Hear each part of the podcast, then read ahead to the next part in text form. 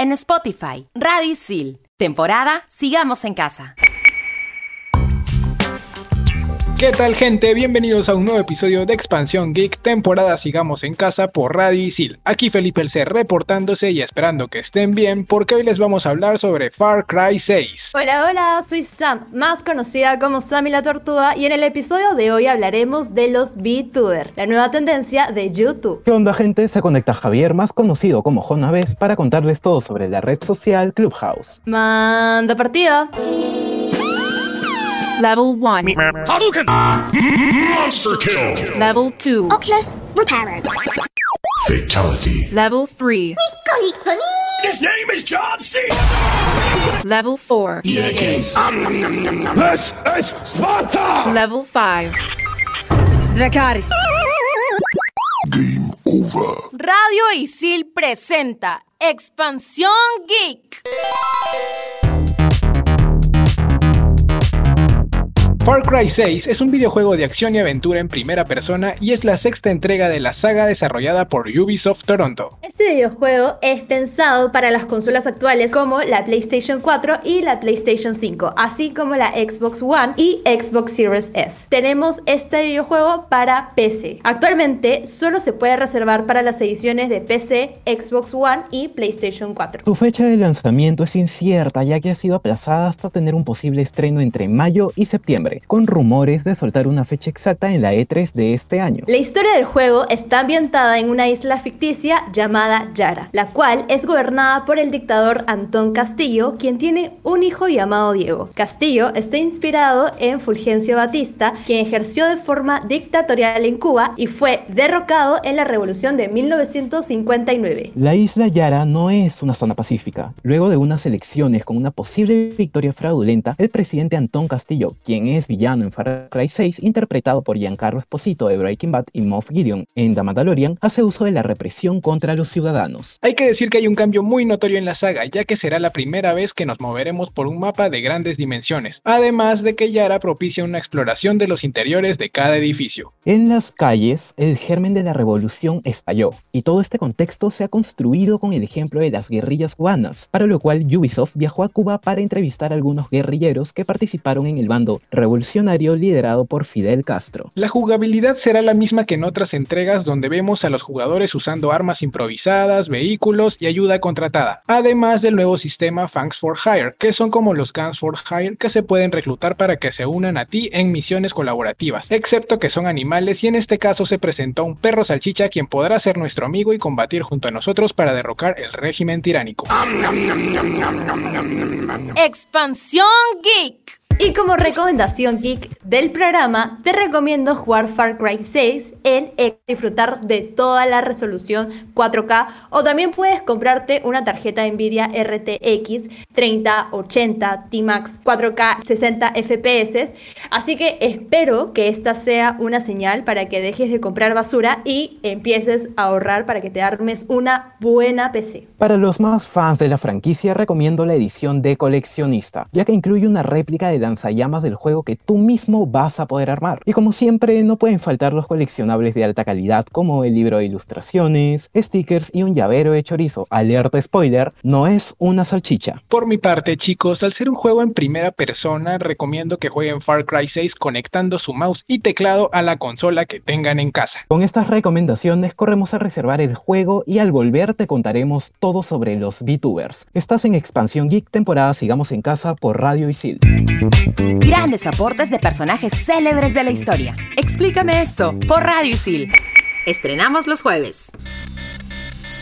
Estos son los archivos G1223545 enigmática y un tanto bizarra. Gorillaz es un grupo británico que popularizó el término de banda virtual con un género musical único e inconfundible. La agrupación digital fue creada en 1998 por el vocalista de Blur, Damon Albarn, y el dibujante de cómics Jamie Hewlett. La banda está compuesta por cuatro miembros ficticios, 2D, Noodle, Murdoch y Russell, donde por cierto, cada uno tiene una pequeña historia y personalidad. Gorillaz es un concepto fascinante que ha dado un respiro a la industria musical, llegando a entrar incluso en el libro de récord Guinness como la banda virtual más exitosa de todos los tiempos. Te habló Felipe El C y este fue el archivo G12235545.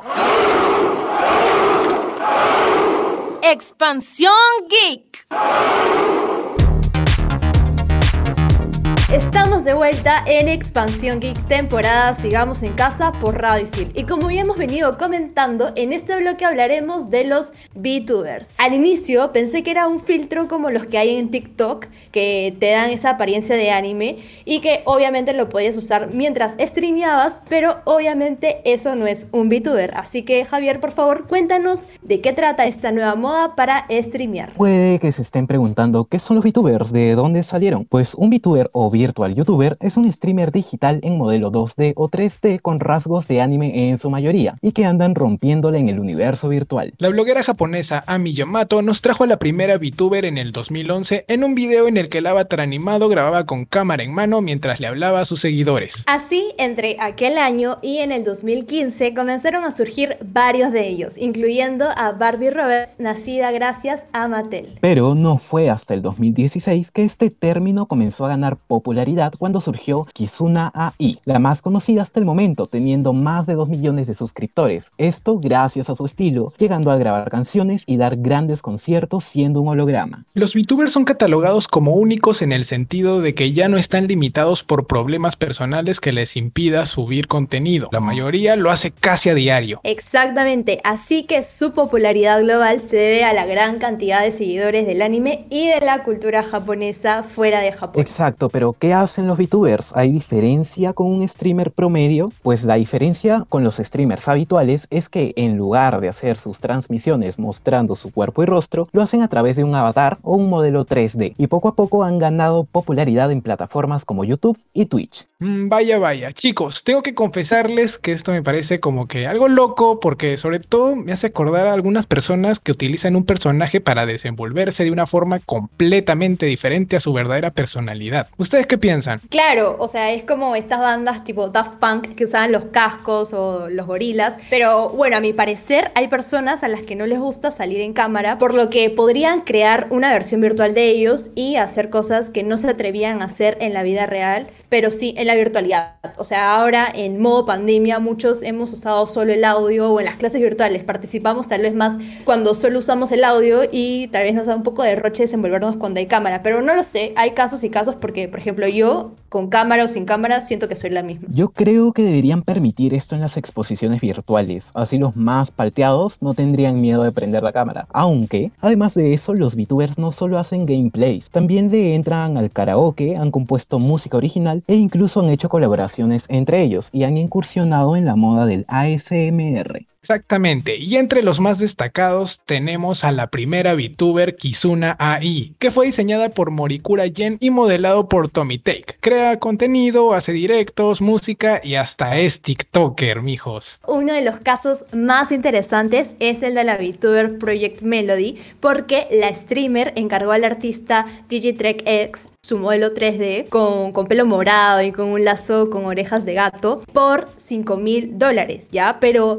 ahora el modelador 3D ha presentado una denuncia de derechos de autor a Twitch en la que afirma que es el propietario del avatar de Project Melody. No, o sea, desde ahí se causa toda una polémica. Y debido a que Twitch recibió varias advertencias por derechos de autor, Project Melody se convirtió en una infractora reincidente, lo que provocó la prohibición de su canal en la plataforma, según informó la compañía en un correo electrónico publicado por la streamer. Posteriormente su canal se restableció.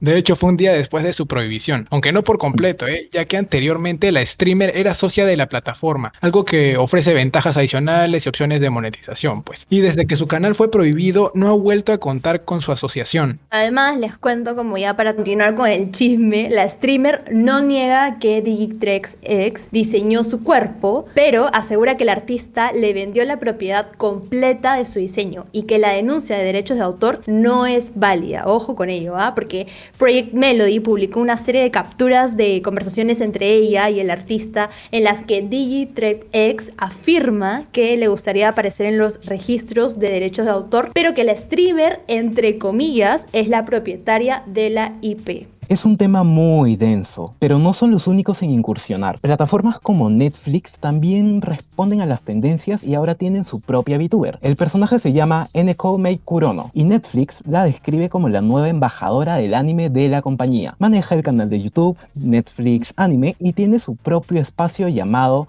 The Eneko Show. Vemos que la empresa está utilizando la tendencia como una forma de promover su creciente interés en esta categoría, ya que planea lanzar 40 series de anime en 2021. Después, claro, de que la cantidad de anime consumido en Estados Unidos se haya duplicado. Yo la verdad, chicos, les voy a contar que cuando me enteré de la noticia que Netflix sacaba su VTuber, me preocupé un poco porque obviamente todo el contenido que es anime, mangas, etcétera, todo es en japonés. Y como ya lo saben, yo con las justas puedo dominar por ahí el inglés. Entonces dije, oh no, tengo que aprender japonés o voy a tener que ayudarme con los subtítulos. Entonces estaba súper preocupada hasta que vi el primer video de la VTuber N Kurono y me di cuenta que al inicio habla japonés, estaba medio preocupada, pero de ahí comenzó a hablar en inglés y dije, uff, felizmente también saca videos en inglés, así que no hay problema con ello. Y bueno, yo creo que tampoco está de más aprender por ahí el japonés, ¿no? Pero el inglés me puede salvar. Bueno, de todas formas debes de ir practicando el japonés, ¿eh? Porque si no te va a pasar lo que la otra vez con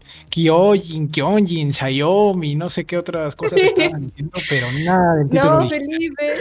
No, me estoy exponiendo Felipe acá. No, perdóneme a toda la gente que habla japonés. Mi japonés no es el mejor, pero voy a practicar con esto. Y por otro lado, estoy ya, yo la verdad estoy súper emocionada porque además de esperar las colaboraciones de Nekomei Kurono con otro VTuber, creo que el tío Netflix le está dando más protagonismo al anime porque, bueno, como saben, yo no soy tan senpai, ¿ok? Pero gracias a Netflix estoy súper enganchada con los animes que me recomiendan mis amigos. Por ejemplo, una amiga me dijo que tenía que ver sí o sí a Nohana y la estuve viendo por Crunchyroll, pero no sé cómo un día, así de la nada, estuve viendo en Netflix, busqué la, el anime, lo encontré y dije, uff, buenísimo y me parece súper, súper chévere de que Netflix, el tío Netflix haga eso por nosotros. Así que desde aquí, tío Netflix, gracias por tanto, perdona por tan poco. El tío Netflix claramente nos ha dado mucho, pero aún así no creo que esté mal que consumamos a otras plataformas. Todos tienen su buen contenido que darnos y aunque, bueno, tratándose de anime, Netflix siempre sería la vieja confiable. Estoy completamente de acuerdo, Javi. Netflix es siempre la vieja confiable. Y no solo en anime, sino que también en otras áreas. Finalmente tenemos al Rubius, que recientemente cumplió su sueño Taku al tener su propio avatar de VTuber. Ojo, él ha dejado en claro que no se volverá uno y que simplemente lo usará de vez en cuando para hacer stream. Y ya hemos tenido algunas reacciones y gameplays en directo donde la verdad nos alegra decir que no pierde su comicidad. Es más, su avatar esconde algunos secretos que hacen que todo sea más dinámico. De hecho, el Rubius no necesita una careta para mostrarse tal y como es, pero creo que el hecho de presentarse como anime le da otro feeling a sus streams. Además, personalmente, ya me estoy imaginando de todo el merchandising que puede sacar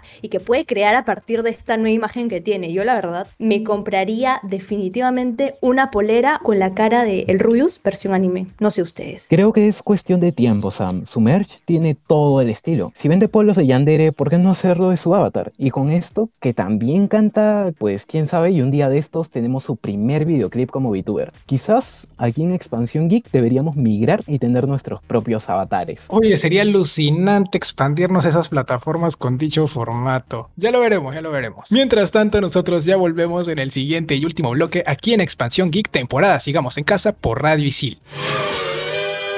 Mientras tanto, en Silicon Valley,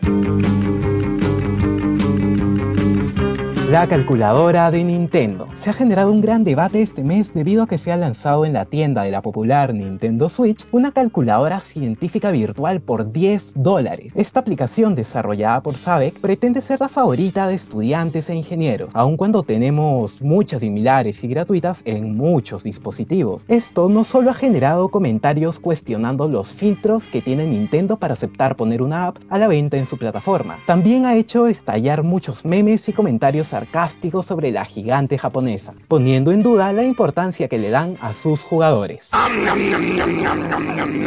Expansión Geek.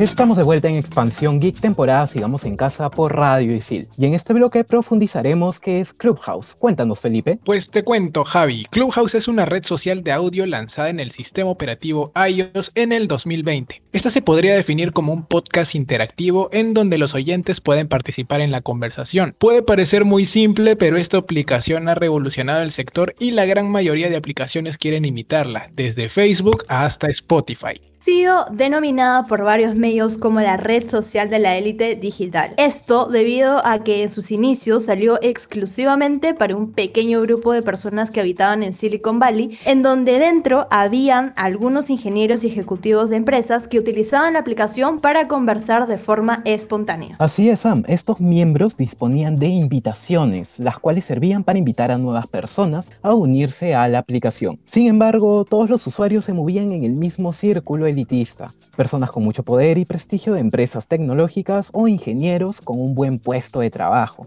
Estas eran personas muy influyentes que cualquiera quisiera tener cerca, así que se convirtió en una gran herramienta de networking de la que todos querían formar parte. Esta exclusividad popularizó la aplicación y días después de aparecer en algunos medios de comunicación ya tenían un clon llamado Catch Up, aplicación creada por un equipo de Facebook que se dedica exclusivamente, así entre comillas, a innovar. Y esto es algo que no nos debería de sorprender ya que sabemos que Facebook si algo sabe hacer es utilizar el talento de innovación de los terceros. Desde aquí quiero dar un saludo a Facebook de parte de, todo el equipo de Expansión Geek, pero es algo que no se puede negar. Ustedes, gente de, Facebook, copian descaradamente muchas redes sociales y eso está muy mal. Pero ah, igual se les quiere muchísimo. A mí me encanta Instagram y sigo usando WhatsApp a pesar de que algunos programas anteriores recomendamos usar Telegram. Ups, sí, pero los quiero Facebook. Gracias por tanto. Uy, Sam, bueno, continúo contándote que hasta enero se rumoreaba que la aplicación estaba valorada en mil millones de dólares. Sin embargo, según una fuente cercana a la empresa, se rumorea que han cerrado una nueva ronda de financiamiento alcanzando un valor actual de 4 mil millones de dólares, cifra similar a la que habría ofrecido Twitter para la compra de la app.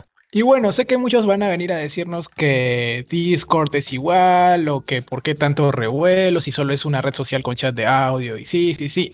Lo sé, lo sé, pero la respuesta es sencilla. Clubhouse lo hizo mejor que nadie, teniendo potencial para convertirse incluso en una nueva tecnología. Sin embargo, también nos hizo ver las carencias que tenemos en esta nueva área para la cual todavía no estamos preparados, y en la que hace falta crear tecnología para transcript, censura, revisiones y cómo evitar que esto se utilice para propagandas y para muchísimas cosas que puedan tener consecuencias. Si crees que Facebook tiene un problema de moderación, bienvenidos a Clubhouse y la temporada del audio. Bienvenidos. Por otro lado, Clubhouse no está haciendo un producto increíble que sea difícil de imitar porque Facebook está trabajando en una funcionalidad llamada internamente como Live Audio Rooms. Por otro lado, Twitter lleva meses desarrollando Twitter Space y LinkedIn ha confirmado que está trabajando en una función similar. Por otro lado, Telegram ya ha incorporado algo parecido en sus grupos y canales. Incluso Spotify se rumorea que está a punto de sacar una alternativa dentro de su sección de podcast. Todas estas imitaciones tienen algo en común y apuestan por la comunicación interactiva frente a la comunicación de una sola dirección. Con eso me refiero a los mensajes que enviamos a nuestros contactos. Pero también ponen en duda el futuro de Clubhouse porque obviamente, como ya saben, Facebook imita casi todo lo que encuentra y no es que tenga un diferencial tan, pero tan difícil de imitar. Entonces, pero yo igual le doy como eh, mi apoyo a Clubhouse, a pesar de que no me han aceptado hasta ahora yo les tengo fe, les tengo fe que les va a ir bien. Esperemos que te acepten pronto, Sam. Pero a pesar de eso, a pesar de todo el revuelo con Facebook, Clubhouse ha llegado para quedarse. No sabemos si esta será la aplicación que triunfará, pero lo que sí sabemos es que el concepto de conversar con audio en una aplicación está teniendo muchísimo apogeo. Si tienes la oportunidad de ser invitado, aprovechalo. Todavía no hay algoritmo perfecto que te diga qué ver o qué transmitir. Por el momento tienes esencia mágica de conectarse con los diferentes amigos. Clubhouse está una gran oportunidad para conocer personas quienes tienen un gran conocimiento en diversas áreas y utilizan la aplicación para comentar sus ideas. Esto genera un ambiente súper interesante e intelectualmente estimulante. Tal cual, definitivamente, porque la verdad me parece muy interesante esta red social porque generas ese hype o esas ganas de querer entrar. De hecho, lograron conmigo. O sea, de hecho, yo cuando veía a mis influencers o a gente que seguía entrando a Clubhouse y que lo recomendaban, me daba muchas ganas de entrar. Ingresé, me registré y nunca me aceptaron. Nunca tampoco recibí una invitación, F por mí. Pero siento que es como esa entrada VIP que solo puedes ingresar con una invitación, creo que eso es súper cool porque le da ese hype que otras aplicaciones no tienen, ¿no? Por otro lado, me parece muy interesante también porque a mi parecer, al igual que los podcasts, eh, creo que Clubhouse te ayuda mucho a la imaginación y al hecho de sentirte como que más libre de expresarte sin que te vean. Como lo habíamos comentado en el bloque 2, el hecho de los VTubers, creo que el fin de los VTubers es que puedas expresarte y transmitirte tal cual es si es que tienes roche de hablar frente a una cámara pero eh, yo creo que es una opción muy buena como para también no juzgar las apariencias que hay detrás. Así que usen Clubhouse. Expansión Geek. Y hoy como recomendación les hemos traído una de las mejores películas que se han podido estrenar en lo que va del año, La familia Mitchell versus las máquinas. ¿De qué trata? Ambientada en el 2020 donde Katie, la hija mayor de los Mitchells, es aceptada en una escuela de cine en California y su padre Rick, quien es un tecnófogo y amante de la naturaleza, decide llevarla a su universidad por la carretera junto a su madre Linda, su hermano menor Aaron y su perro, Pug Monchi. Mientras tanto, en Silicon Valley, un empresario tecnológico presenta un sistema inteligente llamado Alpal, quien se revela contra los humanos y logra capturar a todos menos a la familia Mitchell, que se encuentra refugiada en una cafetería y ahí es donde inicia toda esta lucha de la familia Mitchell por salvar a la humanidad del control de los robots controlados por Alpal. ¿Por qué deben verla? Durante la película se van viendo ediciones de Katie, las cuales son excelentes frente a las situaciones que van pasando durante la película. A esto sumar los sentimientos por los que pasan los Mitchell al saber que Katie ya no estará con ellos y la cantidad de escenas cómicas que juegan con la tecnología. Por último, tenemos la historia del control de los robots hacia los humanos, que es un tema que a la mayoría nos gusta y puede ayudarnos a estar precavidos en caso de una rebelión, no sé, tipo Skynet y Terminator. Mm, no lo sé, Rick, no creo que eso suceda por ahora. ¿Y en dónde podemos verla? Originalmente iba a ser estrenada en los cines por Sonic Pictures Relicense, pero fue estrenada por Netflix luego de adquirirla a inicios de año. Y con esta recomendación, Sammy la Tortuga se despide y recuerda que si sueñas con ser streamer, pero te da mucho roche salir frente a cámara, tal vez puede ser la o el siguiente VTuber. Adiosito. Se desconecta Jonaves recordándoles que no pueden perderse la familia Mitchell versus las máquinas. Es una experiencia digna que hará que todo geek esté con el hype súper elevado, así como Sam con Clubhouse. Chau chau. Yo también me voy, no sin antes hacerles acordar que si son fanáticos de la saga de juegos Far Cry, no pueden perderse Far Cry 6, obviamente siguiendo nuestros consejos. Se me cuidan. Esto fue todo por Expansión Geek temporada Sigamos en casa por Radicil. Adiosito.